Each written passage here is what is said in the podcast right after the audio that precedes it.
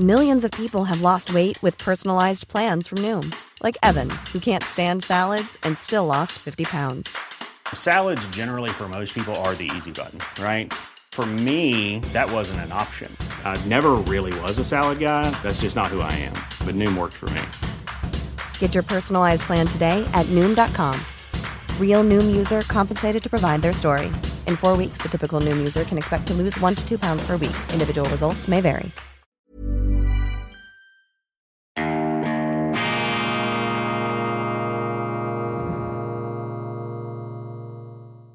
Grüezi miteinander, einen wunderschönen guten Morgen aus der Villa Kunterbund, meine sehr verehrten Damen und Herren. Ich darf Sie herzlichst begrüßen bei Weltwoche Daily, die andere Sicht, unabhängig, kritisch, gut gelaunt und vielstimmig hier mit dieser kontrastreichen Kulisse am Donnerstag, dem 21. April 2022. Bleiben Sie auch heute ausnahmsweise bis ganz zum Schluss dran, denn Donnerstag ist Erscheinung Eröffnungstag der neuen Printausgabe der Weltwoche. Es ist die Nummer 16 und ich werde, wenn die Zeit reicht, darauf noch zu sprechen kommen mit vielen interessanten Artikeln. Auch dort ein buntes Bouquet an Texten, Standpunkten und Einsichten. Auch das Vergnügliche darf in diesen äh, dunklen Zeiten nicht zu kurz kommen. Ähm, zur Aktualität. Gestern großes Fernsehduell zwischen Emmanuel Macron, der französischen Präsidenten, und Marine Le Pen, der Herausforderin. Am nächsten Sonntag ist ja der entscheidende zweite Wahlgang und alles äh, schaut da nach Frankreich. Wir zumindest schauen nach Frankreich, denn es geht jetzt darum, dass diese beiden Kontrahenten in einer Art ähm, politischen Bodenturnen, in einer Art Gymnastik und einem Beweglichkeits ähm, Concours versuchen werden, die linken und bis zum Teil linksextremen Wähler von Jean-Luc Mélenchon auf ihre Seite zu ziehen. Das ist immer wieder ganz äh, interessant dazu beobachten, wie dehnbar, wie ähm, galertartig da ähm, Politiker auftreten können. Auffällig am gestrigen Duell zwischen Macron und Le Pen war die auffällige Freundlichkeit. Beide waren bemüht, sich da nicht mehr ähm, allzu giftig ähm, in die Haare zu geraten, wie das beim letzten Mal der Fall war. Sachlichkeit dominierte. Und für mich interessant aus Sicht von Frau Le Pen, dass sie sich positioniert hat, nicht als Gegnerin der Europäischen Union. Früher hatte man von dieser Seite auch schon EU-Austrittstöne gehört, so etwas wie ein Frexit. Davon war nun keine Rede mehr. Marine Le Pen, Le Pen, das vielleicht ihre sachlich wichtigste Aussage, hat sich als ähm, Gralshüterin des Erbes von General de Gaulle profilieren wollen. Sie plädierte für ein Europa der Vaterländer, bei dem die Nationalstaaten mehr und die Zentrale in Brüssel weniger zu sagen hätte. Ob das realisierbar ist, das sind natürlich einfach auch Sprüche, die man immer wieder bringt. Die grundlegende Frage bei der Europäischen Union ist ja, kann man diese institutionelle Fehlkonstruktion überhaupt wieder einrenken? Kann man das ausbalancieren oder braucht es da ganz fundamentale Reformen? Ich habe die Antwort, die leichte Antwort auch nicht. Wenn ich die europäische Geschichte anschaue, dann stelle ich fest, dass es die Europäer über hunderte von Jahren geschafft haben, mit ziemlich dysfunktionalen Überbaukonstruktionen fertig zu werden. Und das heilige römische Reich deutscher Nation, das 1806 aufgelöst wurde, war ja nun auch nicht gerade das Inbild einer ähm, nähmaschinenartig perfekten institutionellen ähm, Konstruktion, ganz im Gegenteil, ähm, äh, machte vielleicht auch etwas den Charme aus, dieser äh, Flickenteppich, dieses bunte Gewusel an äh, Monarchien, Herzog, Herzogtümern und verschiedenen äh, Untereinheiten, das dann endgültig 1806 äh, durch Napoleon zum Einsturz gebracht wurde Frau Le Pen auf jeden Fall sichtlich bemüht, sich da etwas aus den extremeren Gefilden in die Mitte zurück äh, zu äh, katapultieren, zurück zu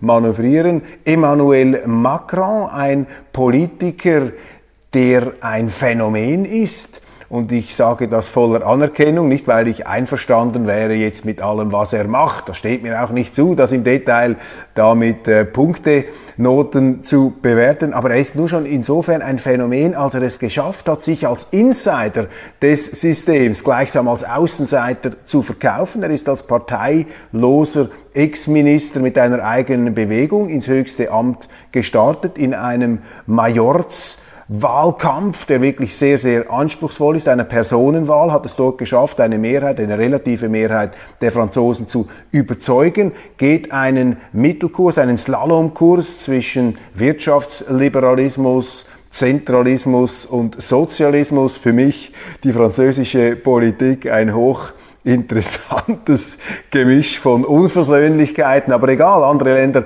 andere Sitten. Und ungeachtet dessen, was Sie nun von Macron halten, ich persönlich finde, der Mann ist zu perfekt, um wahr und authentisch zu sein. Aber ungeachtet dessen hat er es doch immer wieder geschafft, sich als das, ja, kleinste ähm, vorhandene oder zur Auswahl stehende Übel zu verkaufen. Das ist übrigens keine Herabsetzung.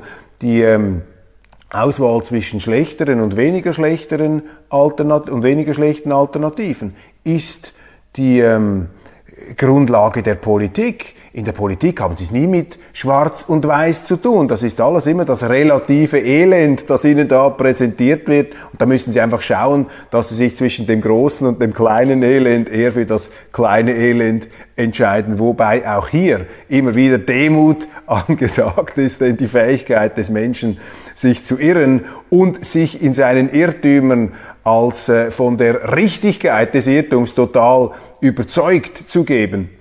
Diese Fähigkeit ist bekanntlich bei den Menschen sehr groß. Nun gut, wir werden sehen am nächsten äh, Sonntag hier die Entscheidung, die Ausmarchung in Frankreich. Ich kann mir persönlich, aber äh, ich werde sicher wieder Lügen gestraft, ich kann mir nicht so recht vorstellen, dass die Linken, die linksurbanen Mélenchon-Wähler dass die nun in Scharen zu Marine Le Pen überlaufen sollten. Etwas verzweifelt allerdings wirkte Macron, als er glaubte, die Karte, den schwarzen Peter ausspielen zu müssen und äh, den Versuch machte, Frau Le Pen als äh, Kreml-abhängige Kreatur zu bezeichnen, als Politikerin von Putins Gnaden Moskau einfach. Ich habe das immer schon als etwas äh, ja verzweifelt, äh, fast schon etwas äh, Mitleid erregend empfunden, wenn man in Debatten zu solchen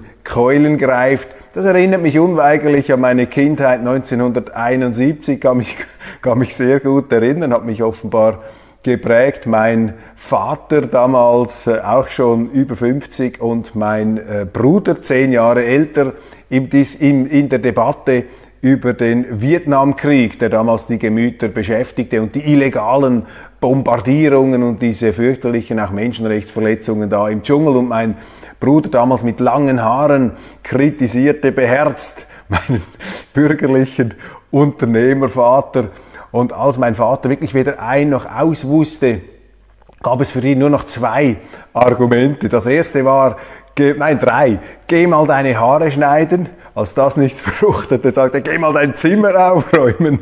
Und als das auch äh, in die Irre ging, sagte er nur noch, okay, also wenn das äh, so ist, dann Moskau einfach, geh doch nach drüben. Das ist das Eingeständnis der totalen argumentativen Bankrotterklärung, wenn Sie außer Moskau einfach keine andere Trumpfkarte mehr im Köcher haben. Deshalb vielleicht Anklänge einer gewissen Verzweiflung bei Macron, als er mit diesem Argument zu stechen versuchte. Nun kehren wir zu einem anderen äh, Thema zurück, das uns über diese Tage ähm, intensiv beschäftigt hat, nämlich die Frage nach den schweren Waffen für die Ukraine. Und vielleicht lohnt es sich, meine Damen und Herren, die Frage, der Frage der Lieferung schwerer Waffen an die Ukraine durch die Bundesrepublik Deutschland ähm, etwas nachzugehen und vielleicht auch darum aufzuzeigen, warum verantwortungsbewusste Politiker wie Bundeskanzler Olaf Scholz von der SPD und andere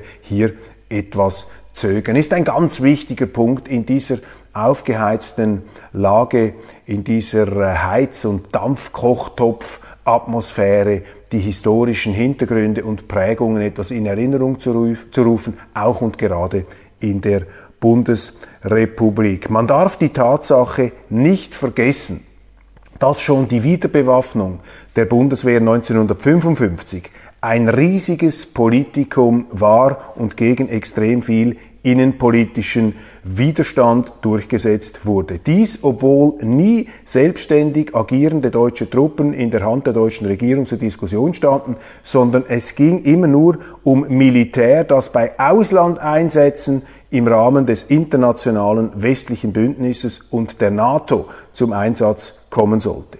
Pazifistische, linke, aber auch kirchliche Kreise bis weit ins bürgerliche Lager haben damals diese neue Bundeswehr heftig bekämpft.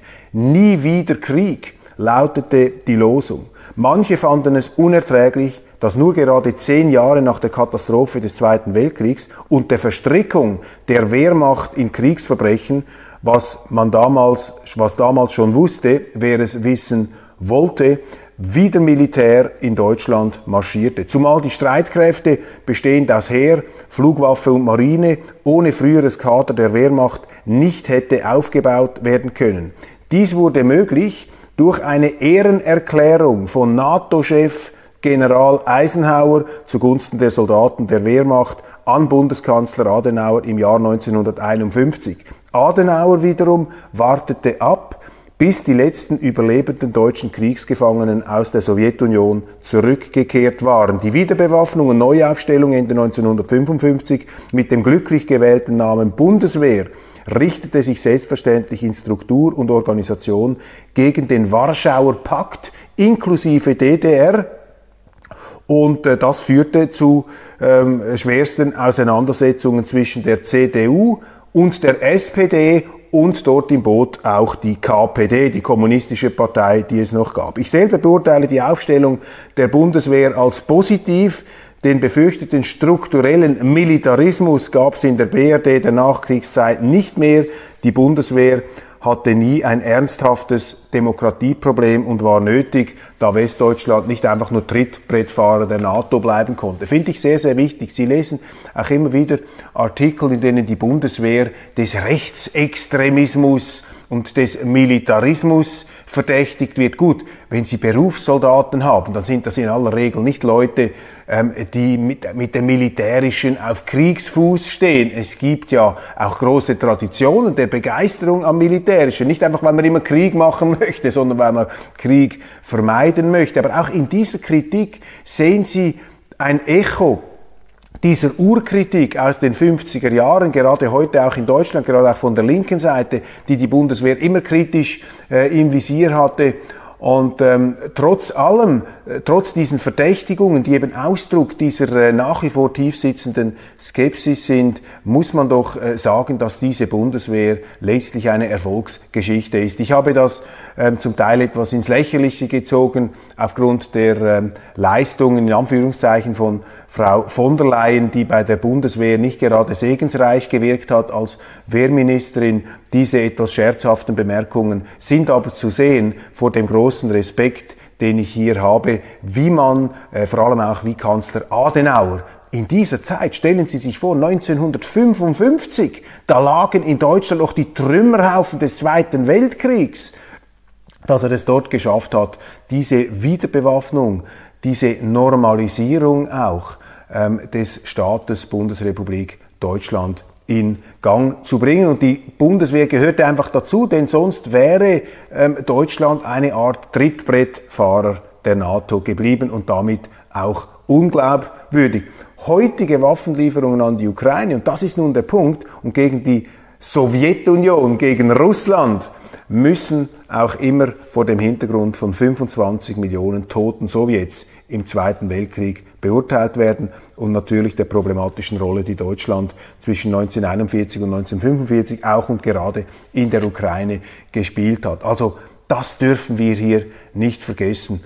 Olaf Scholz, der auch hart kritisiert wird, vor allem in der Springerpresse hart kritisiert wird, äh, bei Bild, äh, Welt und so weiter, da lesen Sie sehr, sehr viel Kritisches, auch in der Frankfurter Allgemeinen. Aus meiner Sicht muss man diesen SPD-Politiker hier etwas einreihen in der bundesrepublikanischen Nachkriegstradition der Skepsis gegenüber einer Wiederbewaffnung, aber eben auch ähm, in der Tradition der, der, des, eines Schuldeingeständnisses, könnte man auch sagen, gegenüber dem, was man Russland angetan hat. Das wird ja heute völlig in den Hintergrund geschoben, dass in Weißrussland, in der Ukraine, in Russland im Zweiten Weltkrieg aufgrund des Wirkens der deutschen Wehrmacht und ihrer Verbündeten, viele davon in der Ukraine, sind ähm, ja, 27 Millionen Menschen zu Tode gekommen. 27 Millionen Menschen. Und vor dieser äh, grässlichen historischen Erfahrung ist eben auch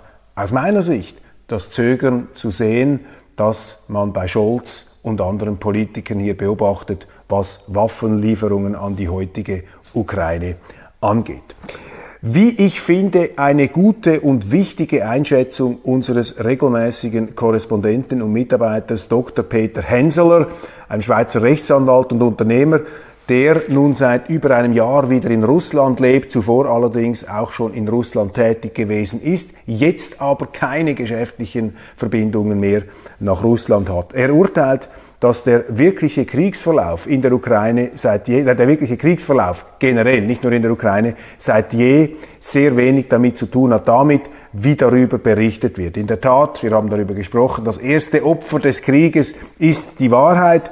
Henseler habe sich darum über den Kriegsverlauf bis jetzt nie geäußert, ganz im Gegensatz zu unzähligen Experten, die so tun, als hätten sie eine direkte Standleitung in die Kommandozentralen und in die Generalstäbe. Dabei wird auf allen Seiten desinformiert, was das Zeug hält. Auch das haben wir schon an verschiedenen Beispielen dargelegt. Darum lesen wir heute, wie Putin im Osten der Ukraine mit allergrößten Schwierigkeiten kämpfe und kaum vorankomme, ja seine Ostoffensive förmlich stocke, dass in Kiew ein Abnützungskrieg oder beziehungsweise ein Abnützungssieg für die Ukraine winke, dass die Russen nur minimale Erfolge hätten. Minimale Erfolge, was heißt denn das, was heißt denn das schon wieder? Dass Putin alles, was kampffähig sei, zusammentreiben müsse, um nicht in einem Debakel zu enden, während die Stadt Mariupol unter russischer Kontrolle sei, vielleicht aber auch nicht. Jedenfalls zerstöre das ukrainische Azov-Regiment einen Russenpanzer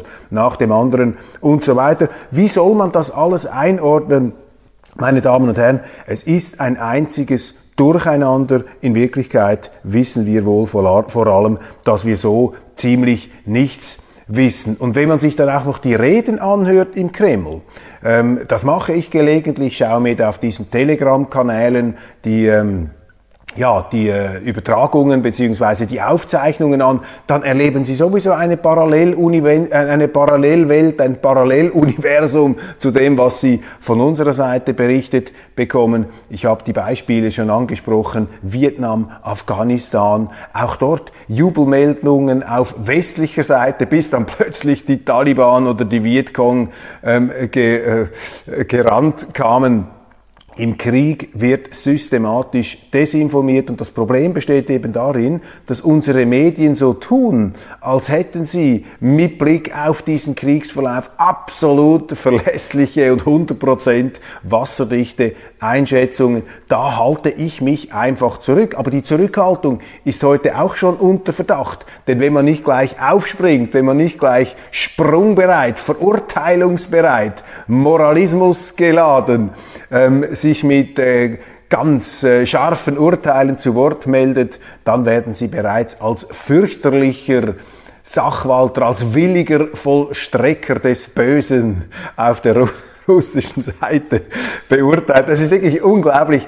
In so einem Krieg kommt auch die menschliche Natur in all ihrer äh, facettenreichen Fragwürdigkeit zum Ausbruch. Das äh, nehmen wir ohne jede Verzweiflung zur Kenntnis, auch im Bewusstsein, dass wir uns selber laufend irren können. It's that time of the year. Your vacation is coming up. You can already hear the beach waves, feel the warm breeze, relax and think about work. You really, really want it all to work out while you're away. Monday.com gives you and the team that peace of mind. When all work is on one platform and everyone's in sync, things just flow wherever you are. Tap the banner to go to Monday.com. One size fits all seems like a good idea for clothes until you try them on. Same goes for healthcare. That's why United Healthcare offers flexible, budget friendly coverage for medical, vision, dental, and more. Learn more at uh1.com. Aber äh, hoffend, dass wir uns auch äh, diese Irrtümer dann eingestehen können. Ein Artikel über den Tourismus in der NZZ ist interessant für mich, weil ich gerade Ferien in der Türkei verbringe. Die NZZ berichtet vom Fehlen von Gästen, weil die größten Tourismusgruppen bisher aus den Kriegsländern Russland und Ukraine stammten. 2021 waren es 4,6 Millionen Russen und zwei Millionen Ukrainer, Corona-Zeiten, meist in denselben Hotels. Heute sei die Situation angespannt, im Ranking an erster und dritter Stelle. Russen kommen zwar noch, wenn auch seltener, die Türkei hat sich den Sanktionen des Westens nicht angeschlossen. Die Ukrainer werden aber 2022 ausbleiben, selbst bei einem Waffenstillstand, wird berichtet. Auch der türkische Tourismus taumelt von der Covid-Krise in die Kriegskrise. Dabei wurde ein sehr gutes Jahr erwartet. Auch Hyperinflation macht der Türkei zu schaffen und die Hotellerie kämpft mit der Tatsache, dass sich viele Russen gleich Apartments kaufen in der Türkei. Also angespannte Verhältnisse. Interessant allerdings, dass Präsident Erdogan, auch ein Feindbild im Westen, eine Vermittlerrolle einnehmen könnte in diesem Krieg und ich halte das hier einfach nochmal fest. Ceterum censeo Carthaginem delendam esse, wie Cato sagte, der Alte allerdings, ähm, dass man eben dieses Karthago zerstören möge. Das ist nicht die Aussage. Mein Ceterum censeo lautet, statt Waffenlieferungen in die Ukraine brauchen wir dringend einen Waffenstillstand in der Ukraine. Auch deshalb, damit sich die Gemüter beruhigen, abkühlen können, nicht zuletzt im Westen. Bleiben wir noch einen Moment in der Neuen Zürcher Zeitung. Ist ja schön, hier etwas aus der Distanz des östlichen Mittelmeers die Schweizer Zeitungen zu lesen und auf sich wirken zu lassen. In der NZZ behauptet Historiker Mark Tribbelhorn, der übrigens immer wieder scharfäugig die Weltwoche belauert und auch die verschiedenen Historikerdebatten und Historiker-Auseinandersetzungen, die wir in der Weltwoche mitgemacht und zum Teil auch etwas mitgeprägt haben, da sind immer wieder ganz kritische ähm, und zuweilen auch konstruktiv äh, kritische Einlassungen von Mark Tribbelhorn zu lesen. Vielen Dank auf jeden Fall für diese Aufmerksamkeit, die unserer Arbeit hier gewidmet wird. Nun, dieser Mark Tribbelhorn behauptet nun, die Schweizer Neutralität sei nicht tot, ganz im Gegenteil. Die um Neutralität besorgte SVP bedenkt er mit Wörtern wie Neutralitätstheater, Politfolklore, ewige Reprise. Christoph Blocher, ja, was macht er wohl? Selbstverständlich, er poltert. Wie fantasiereich hier diese ähm, Verben. Besonders ärgert die NZZ, dass ich ihren legendären Chefredaktor Willy Bretscher zitiere mit der Aussage, Zitat, die Neutralität der Schweiz ist uneingeschränkt absolut, sie unterliegt keinen Vorbehalten, keiner Differenzierung mehr. Zitat Ende. Die absolute Neutralität, das hat die NZZ wirklich äh, geärgert, dass ich hier einen der Heiligen aus der Säulenhalle, aus dem Pantheon der Neuen Zürcher Zeitung als Kronzeugen für die Neutralität beiziehe. Willy Bretscher, der große, der großartige Chefredakteur von 1933 bis 1968, gleichzeitig auch ähm, Nationalrat für die Freisinnigen, für die FDP, ein ganz senkrechter Verteidiger der Neutralität. Ich habe auch in einem Artikel für die NZZ einmal die Neutralität gewürdigt. Dort hat man mir aus Platzgründen, wie es hieß, den Abschnitt über Willy Bretscher herausredigiert. Sie haben irgendwie Mühe, wenn man äh, die Kollegen, wenn man sie daran erinnert, dass ihre größten ähm, Kollegen, die leider nicht mehr leben, dass ihre größten Kollegen da wirklich unerschütterliche Verteidiger der Neutralität waren, auch und gerade im Zweiten Weltkrieg. Das ist ja bei Willy Bretscher das Eindrückliche, dass er seine Zeilen geschrieben hat nach dem brutalen Überfall Hitlers auf Polen, wo das Völkerrecht zertrümmert wurde, wo ein Großstaat, eine Großmacht, ein kleineres Land einfach überfallen hat und wo es ja dann tatsächlich zu einem Vernichtungskrieg gekommen ist, rassistisch motiviert und zwar von Anfang an gegen das slawische Untermenschentum, wie sich diese Nazis ausgedrückt haben damals. Also etwas vom Allerschlimmsten und selbst in dieser Vorhölle, in diesem Fegefeuer oder wie Sie immer das bezeichnen wollen,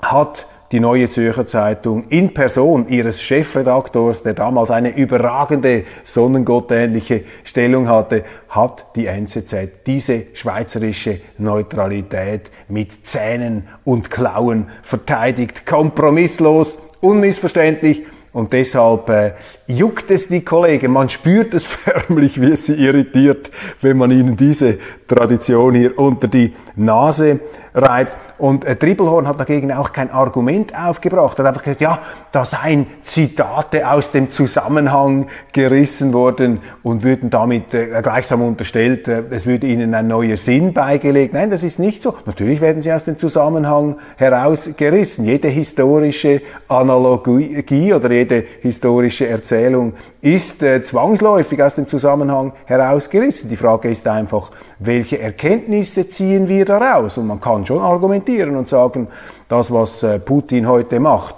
ist viel schlimmer als Hitler und deshalb äh, gibt es die Neutralität nicht mehr und wir haben eine Zeitenwende. Das ist nun nicht meine Auffassung, aber man müsste sich doch zumindest die, die Mühe machen, könnte man meinen, hier etwas argumentativ vorzugehen und nicht einfach mit irgendwelchen äh, Sätzen, mit irgendwelchen Behauptungen da entgegenzutreten. Nun, also, dass wir jetzt von Moskau auf der Liste unfreundlicher Staaten stehen, habe uns nicht zu kümmern, schreibt die unbekümmerte NZZ. Sie prägt darum den neuen Begriff einer engagierten Neutralität. Wiederum ein Widerspruch in sich selber, denn Neutralität hat sehr viel mit Passivität zu tun und wenig mit Engagement, es sei denn im humanitären Bereich. Was gerade das Einschränken der, äh, das, äh, was gerade die, ähm, das Einschränken der Neutralität behindert. Die Aussage von der Zeitenwende durch FDP Bundespräsident Gassis sei nicht mehr als eine Kommunikationspanne. Die NZZ macht die Neutralität somit zu einem Wieselwort im Sinne von Friedrich August von Hayek, indem sie die geraubten Eier so sorgfältig aussaugt und ihres Inhalts entleert, dass man von außen nichts sieht und die Schale bei ungenauer Betrachtung noch immer völlig intakt erscheint. Das Wieselwort einer engagierten Neutralität, eben engagierte Neutralität, ein Widerspruch in sich, denn die Neutralität ist ja gerade durch die Verpflichtung einer außenpolitischen Passivität, einer auch außenpolitischen Abstinenz, könnte man sagen, eine Einschränkung einer zu engagierten Außenpolitik. Denn eine engagierte Außenpolitik heißt, dass sie die Schweiz in internationale Konflikte verstrickt. Und das Problem der schweizerischen Außenpolitik, meine Damen und Herren, ich sehe das ja immer in Bern oben, ich bin an diesen Sitzungen, ich höre diese Diskussionen, und das Problem der engagierten Außenpolitik heute der Schweiz ist eben, dass sie engagiert ist, dass sie sich zu allem und jedem zu Wort meldet, dass sie sich einmischt, dass sie sich jetzt sogar in einen Wirtschaftskrieg gegen Russland hineinziehen lässt, dass sie eben die Neutralität, die Passivität, die eingeschränkte ähm, Außenpolitik ablegt, um da selber mitzutanzen, um sich mitzuprofilieren im Konzert der Großen. Das ist auch eine potenziell brandgefährliche Politik, diese engagierte Neutralität, wie es die NZZ ausdrückt. Aber vor allem ist es komplett widersinnig, diesen Begriff in diesem Sinn zu definieren. Ich erinnere an die ähnliche Wortschöpfung der früheren Außenministerin Micheline Galmire. Sie hat immer von einer aktiven Neutralität gesprochen, die aktive Neutralität, die aktivistische Neutralität, aber eben die Neutralität ist ihrem Wesen gemäß auf Zurückhaltung kodiert, auf Zurückhaltung und Understatement kodiert. Eine große Persönlichkeit ist verstorben. Jackie Donuts, mit 70 Jahren liebenswürdiger aus Graubünden stammender Spitzenkoch, dessen imposante Figur nur schon Vertrauen in die Qualität seiner Gerichte erzeugte, eine im Wortsinn sesselfüllende Persönlichkeit. Das bekannteste Produkt von Donuts war sein Kalbskotelett von fast einem halben Kilo Gewicht, wobei das Geheimnis der dazu passenden Gewürzmischung ins Grab nahm. Er kochte in der Stapferstube in Zürich und danach im FIFA-Restaurant Sonnenberg ob Zürich, wobei er auch zu den persönlichen Freunden von Sepp Blatter gehörte. Der Engadiner war ein feiner Mensch, der auch nach der Pensionierung 2016 weiterkochte und er war ein Vertreter ursprünglicher kulinarischer Werte. So spottete er über Zitat Pinzettenköche, die eher an Langstreckenläufer oder an Triathleten erinnern als an Köche, Zitat Ende. Und auch die Veganer bekamen von Donuts ihr Fett weg sofern sie denn solches überhaupt aufweisen. Besten Dank, liebe Kollegen vom Tagesanzeiger, dass ihr die Weltwoche so zitiert. Jackie gibt einem das Gefühl, als sitze man zu Hause vor dem Kamin, als feiere man Weihnachten und Geburtstag zusammen. Jackie Donuts, eine große Persönlichkeit, ein Gastgeber und Spitzenkoch. Viele Zürcher und auch ich hatte die Ehre, ihn persönlich kennenzulernen, noch vor einigen Wochen ähm, und ähm, ja, vielleicht doch fast schon Monaten sahen wir uns in der Hummerbar bei einem Apero zur Weihnachtszeit schon, ja, das liegt ein paar Monate ähm, zurück. Und da äh, saß äh, Jackie Donuts bescheiden in einer Ecke, freundlich, lächelnd, eine wirklich imposante Figur. Und er fehlt, er fehlt äh, dem äh, nicht immer allzu gastlichen ähm, zwinglianischen Boden in Zürich. Nun, das äh, wird mich jetzt wieder bei den äh, Zwingli-Anhängern, zu denen ich ja selber äh, gehöre, wieder etwas in Verruf bringen, weil ich da Zürich Klischees bewirtschafte. Nein, stimmt eigentlich nicht. Also wir haben eine sehr, sehr gute Gastronomie. Diese Pointe war jetzt etwas äh, gequält. Verzeihen Sie, ein, ein, ein Absturz zum Schluss der Sendung. Nein, ähm, Jackie Donuts, eine herausragende ähm, Gastgeberpersönlichkeit in einer Gastronomie der vielen herausragenden Gastgeber. Das ist ja eigentlich genau das Merkmal von Zürich äh, der letzten 40 Jahre. Übrigens vielleicht der einzig positive Nebenaspekt dieser äh, Jugendunruhen damals, dass äh, das Gastromonopol in Zürich irgendwie aufgeknackt wurde, dass Zürich etwas äh, ähm, freudvoller ähm, aufgetreten ist. Nun zur neuen Ausgabe der Weltwoche. Ich habe vorhin über die äh, verschiedenen historischen Parallelen äh, gesprochen, auch über die Hintergründe der Bundeswehrgründung und diese ähm, moralischen Schablonen, die heute angelegt werden. Ähm, Russlands Präsident Putin wird ja ähm, fast schon landläufig jetzt mit äh, dem deutschen Diktator Hitler verglichen. Ich habe mich zu diesem Vergleich auch schon geäußert. Und wir haben jetzt in der Weltwoche einen ganz prominenten britischen Historiker, die Briten naturgemäß sehr russlandkritisch, Richard J. Evans ähm, publiziert mit einem Aufsatz zu dieser Frage ähm, in der Finsternis, ist Putin ein neuer Hitler? Ich meine, das ist eine Frage, die allen Ernstes in sehr vielen Publikationen aufgeworfen wird. Sie lesen das, viele beschäftigt diese Frage und Richard Evans ist einer der ganz großen Historiker ähm, des Zweiten Weltkriegs, auch der ähm, Nazi-Diktatur. Er hat in Cambridge gelehrt und dieser Aufsatz beschäftigt sich nun haarklein mit dieser Frage in sehr Russland oder Putin kritischer Hinsicht, aber eben auch äh, differenzierungsstark. Ist Putin ein Hitler, ein neuer Hitler? Ähnlichkeiten Unterschiede.